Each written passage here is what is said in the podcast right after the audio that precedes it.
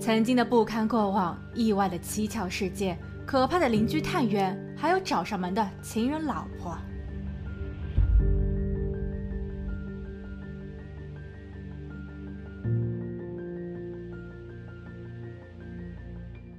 Hello，大家好，我是鬼灵异。今天的故事发生在密苏里州。二零一三年夏季，Emily 去闺蜜家小聚，同去的还有闺蜜的一个朋友。他们在后院里小歇。此时，朋友家的一个上初中的女孩跑了过来，她看上去很伤心，然后生气地吼道：“我讨厌詹姆斯教练，他总是在训练时借机对我动手动脚，说什么是在帮我放松肌肉，可明明就是不怀好意。”三位在场的家长听后都气炸了，怎么会有这样的老师？Emily 更是涨红着脸，几乎是咬牙切齿地说道：“岂有此理，太过分了。” Emily 两个孩子的母亲，她在大学毕业后就立马结了婚，但夫妻二人在后来的感情不和，Emily 又有酗酒的问题，这不但加速了她婚姻的失败，也因此她失去了对孩子的监护权。但当 Emily 听说詹姆斯教练还在对别的女生下手时，她整个人都在颤抖，因为詹姆斯对于 Emily 而言可以说是再熟悉不过了。曾几何时，詹姆斯是 Emily 的择偶标杆。帅气的长相，幽默的谈吐，还同时教授数学和体育两门课，深受学生们的喜爱。但就是这么一个有着良好形象与声誉的男人，却夺走了 Emily 的初夜。事情发生在十八年前，当时 Emily 还在高三年级就读，她是一名很有潜力的田径短跑运动员。由于先前的代教更换了一份新的工作，所以二十九岁的詹姆斯变成了他的新教练。起初，詹姆斯相当的负责。通过培训和解析技巧，艾米很快就在成绩上有了突破。但当年的秋季，詹姆斯带着艾米去附近的公园培训。那个公园占地有十六英亩，平日里有许多教练带着学生们来此特训。那一天，在艾米丽训练了一小会儿后，詹姆斯便提议到树下去休息会儿。艾米丽并没有多想，她与教练肩并肩席地而坐。因为平日里的训练，他俩已经成为了无话不谈的朋友。可那一日，就在艾米丽夸夸其谈时，詹姆斯却把自己的手放在了她的大腿上，然后慢慢的，他的手越来越往上。幸好有一位路人途经，詹姆斯才收回了手。其后几日的培训，詹姆斯并没有显得什么异样，只是他开始有意无意的向艾米丽提及自己的妻子。对你没听错，詹姆斯已经结婚。他向艾米丽诉苦说，自从自己的妻子怀孕后，他满腔的激情便无处释放。艾米丽可能还没有理解这一句话的意思，直到某一天，詹姆斯送艾米丽回家，而艾米的父母又恰巧不在家时，詹姆斯便跟随艾米丽一起走进了屋子。他让艾米丽坐在了一张长椅上，然后他开始用嘴做起了某些恶心的行为。艾米丽恳求教练别这样，詹姆斯停止了那个行动。但或许他只不过是觉得这地方不太安全，万一学生的家长回来了，他的麻烦就大了。不久后，艾米丽获得了一次去州里参加比赛的机会，詹姆斯也为她增加了训练时间。而后的某一日，詹姆斯领着她走进了公园内的某个公共厕所，并在那里夺走了艾米丽的第一次。Emily 并没有对外人说起这件事情，因为詹姆斯非常的善于 PUA，他让 Emily 认为自己是自愿的，他们之间已有了爱情。在接下去的日子里，两人几乎会每周发生点什么，甚至詹姆斯还会选择在学校二楼的摔跤培训室里，让 Emily 用嘴巴来满足自己。若是有人进来了，他便会让 Emily 躲进储物箱。一九九六年三月。Emily 所在的学校校长收到了一份举报，有一位学生称他看见了 Emily 与詹姆斯的不当行为。校长先后找来了当事人，还有 Emily 的家长，但詹姆斯对此予以否认，Emily 也不敢承认。校长最后判定，一定是告密者故意栽赃，因为 Emily 在田径短跑项目上的成功，让这位学生产生了嫉妒。九六年的夏季，Emily 又一次获得了去州里参加比赛的机会。如果他能够在比赛中获得一个好成绩，便可以提前被州立大学录取。但他失利了。初赛的那一日，他说自己的身体不太舒服。艾米丽的母亲认为，这可能是因为女儿的厌食症。因为教练詹姆斯一直觉得艾米丽太胖了，这不利于短跑和最后的冲刺，所以他一直希望艾米丽在平日里少吃些。艾米丽在听话的同时，也患上了进食障碍。但其实那场比赛是 Emily 故意输掉的，因为如果她预赛成功，这意味着她将必须花更多的时间与詹姆斯在一起训练，以便在正式的比赛时取得佳绩。但她并不想那样。他隐约的感觉到自己与教练的关系很奇怪。艾米丽开始恐慌，开始惧怕去上学，人也变得喜怒无常，经常哭泣。在艾米丽考入大学后，詹姆斯依旧会与她保持通讯，他似乎像是一个朋友一样关心着艾米丽，这让艾米丽觉得他们之间可能真的有感情。直到二零一三年八月，回到开篇。当艾米丽再一次听说詹姆斯向更小的学生伸出了咸猪手时，艾米丽才彻底的从詹姆斯 PUA 的骗局中清醒过来。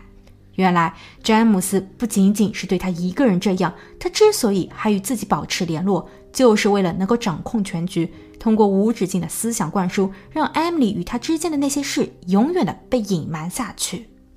艾米丽的生活失控了。但詹姆斯的依旧是家庭和睦、模范教师，他也还能继续寻找下一个艾米丽。想到这，艾米丽决定打破沉默，她跑到警局，并第一次向外人说出了实情。这其实并非是一件容易的事情。回忆和叙述当年的细节，尤其是在自己看穿了教练的嘴脸后，这让 Emily 觉得更加的恶心。而案子的审核需要时间，，Emily 只能等待。一年后，就在詹姆斯即将要被审判时，，Emily 却突然发生了意外。二零一四年十一月十五日，，Emily 原本将在这一天与詹姆斯对簿公堂，但就在此前不久的十一月四日，他却在家中离奇去世。那天，他的父亲因为联络不上他，所以去到了他家。在抵达艾米丽家时，他的前门被反锁了。但后院的那扇边门倒也只是虚掩着。艾米丽的父亲从那里进入，然后发现女儿装满钱的钱包被搁置在了厨房里，她的笔记本电脑和信用卡也都放在了旁边，桌上还有两瓶伏特加。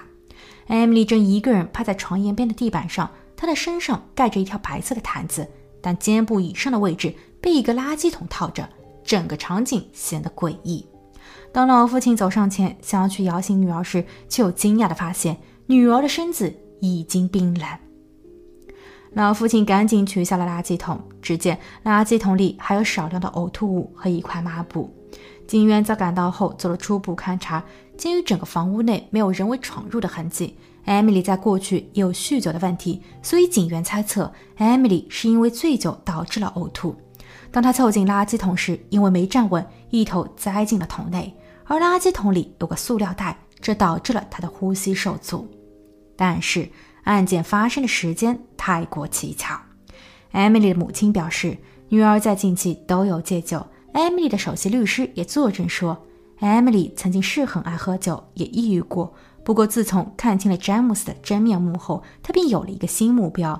现在的她已经开始慢慢振作。最后的一次见面时，她还在强调。自己必须很坚强地站上法庭，所以很疑惑，怎么就突然间发生意外了呢？而在 Emily 的葬礼上，律师收到了一条来自于地方检察官 Bob 的讯息，他决定撤销对詹姆斯一案的指控，这让艾米的家人和律师都无法接受。但检察官也有自己的说法，包括在案发的四年后，新一任的检察官卫斯理上台，他也表示。因为事发当年的医疗记录和 DNA 等证据已经无法收集，所以此案的关键就是艾米的合法证词。虽然检方的手中也有其他的佐证，包括在警局的存档资料中，上面显示艾米丽并非是第一个检举詹姆斯的人。五年前的二零零八年十一月，一位高一学生询问了他的辅导员，说如果是有人对他做出了不轨的行为时，自己该如何是好。辅导员说：“应该把这事说出来。”当时，这位学生并没有继续这个话题。但不久后，该学生的爷爷奶奶发送了邮件给校方，称他们想要了解孙女在校的情况，因为孩子近期有些古怪，他变得不愿意与人交流，总是患得患失。校长找到了那位学生，学生面对校长时说出了更多的细节，包括詹姆斯会经常致电他，然后将他带到办公室里做那些成人的事情。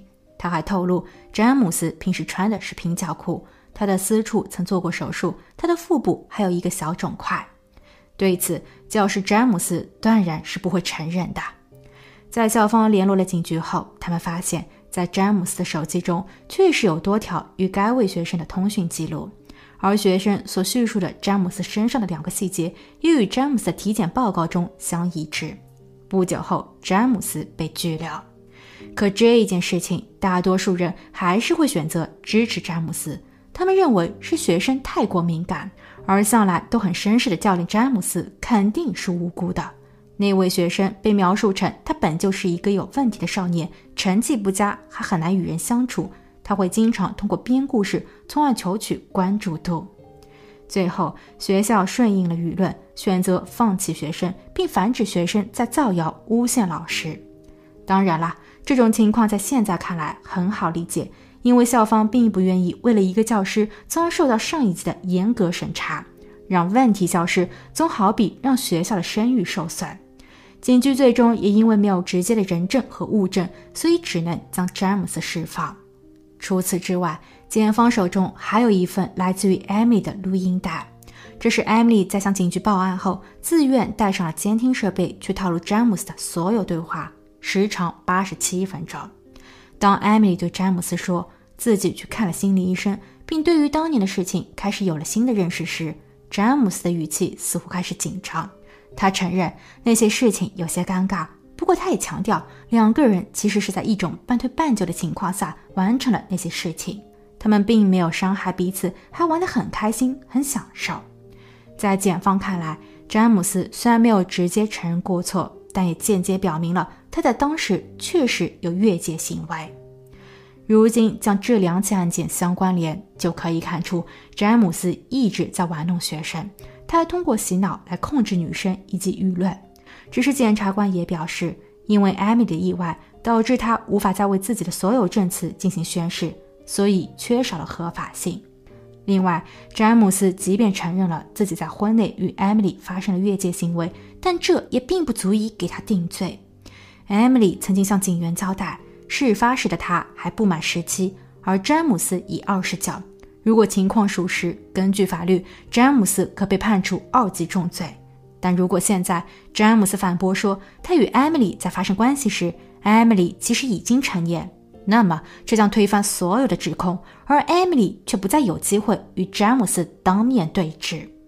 起诉的机会只有一次，一案不二审，除非有新的举证。所以检方其实也没有十足的把握，但或许。Emily 在生命的最后一刻还留下了一些关键线索。在 Emily 发生不幸的两个月后，家人们收到了关于她的检测报告。报告中显示，其血液酒精浓度仅为百分之零点四八，这是酒驾限制标准的一半。所以说，Emily 当天并没有喝醉，但她确实可能有些不舒服并呕吐了，毕竟她有严重的厌食症。不幸的是，在案发后，艾米的父亲因为着急，破坏了原始的案发现场。老父亲甚至还因为不想让别人看到女儿邋遢的样子，他稍稍收拾了一下房间。但这也导致了所有的证物被直接破坏。警方甚至都没有提取到其他的可疑指纹或 DNA。所以，艾米的检测报告最后一栏关于离世原因处，法医最后给出的定论是待定。不过，待定。这在艾米丽的家人看来就是一种希望，起码艾米丽没有被确认为是轻生或意外。而艾米的母亲也发现女儿更换了手机密码，这一点很是奇怪，因为艾米丽向来都是与母亲使用着同一密码，她为什么要更改？更改的人真的是她吗？家人们请来了技术人员对艾米丽的手机进行解锁，解锁后，他们发现了艾米丽的一些网聊记录。原来开庭前，他正尝试寻找和联系可能被詹姆斯所伤害的其他女子。家人们通过聊天记录给他们一一留言，最终只是收到了一位网友的匿名回信。他表示，艾米丽有告诉过他自己一共找到了九位受害者，但为了保护好证人，，Emily 一直没有向其中的任何人透露过彼此的名字。这位网友表示，现在 Emily 在开庭前出事了。如果作案人真的是詹姆斯，或是他雇来的神秘高手，那也真是太可怕了。还有谁敢站出来指认他呢？艾米的家人对此表示理解，但作案人就一定是詹姆斯吗？警方在后期给出了更多的假设。经调查，在艾米丽生命的最后四个月前，她更换了新的公寓，还与一位警察邻居发生了一段浪漫的感情。不过，艾米丽在后期又告诉自己的朋友，那位警察的某些行为让她感到害怕。一次，艾米丽因为没有接听那位警察的来电。警察便直接撞开了他住所的大门，而好巧不巧，那时的艾米丽正在与另一位已婚的男士 X 在一起。在案发的两天前，十一月二日，艾米丽在与自己的母亲通话时说，那位已婚男士 X 的老婆找上了门。艾米丽觉得那女人很烦人，可两天后，艾米丽突发不幸。